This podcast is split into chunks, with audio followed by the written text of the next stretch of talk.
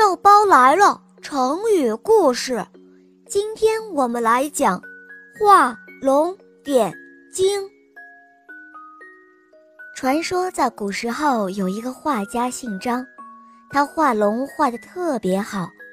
有一次，他在南京的安乐寺墙壁上画了四条巨龙，那个龙画得活灵活现的，非常逼真，只是都没有眼睛。人们就问他，为什么不把眼睛画出来呢？他说：“眼睛可不是轻易画的呀，一画了，龙就会腾空飞走了。”大家听了，谁也不相信，都认为他在说大话。后来，经不起人们一再请求，这个姓张的画家只好答应把龙的眼睛画出来。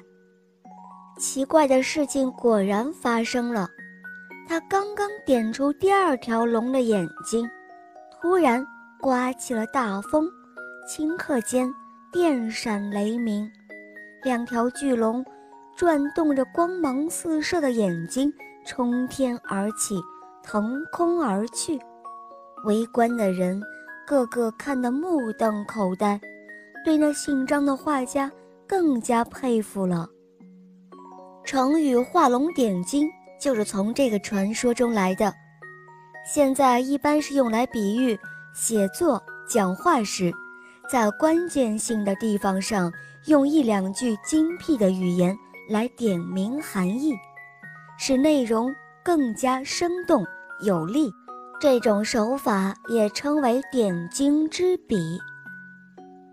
画龙点睛这个成语，原来是形容。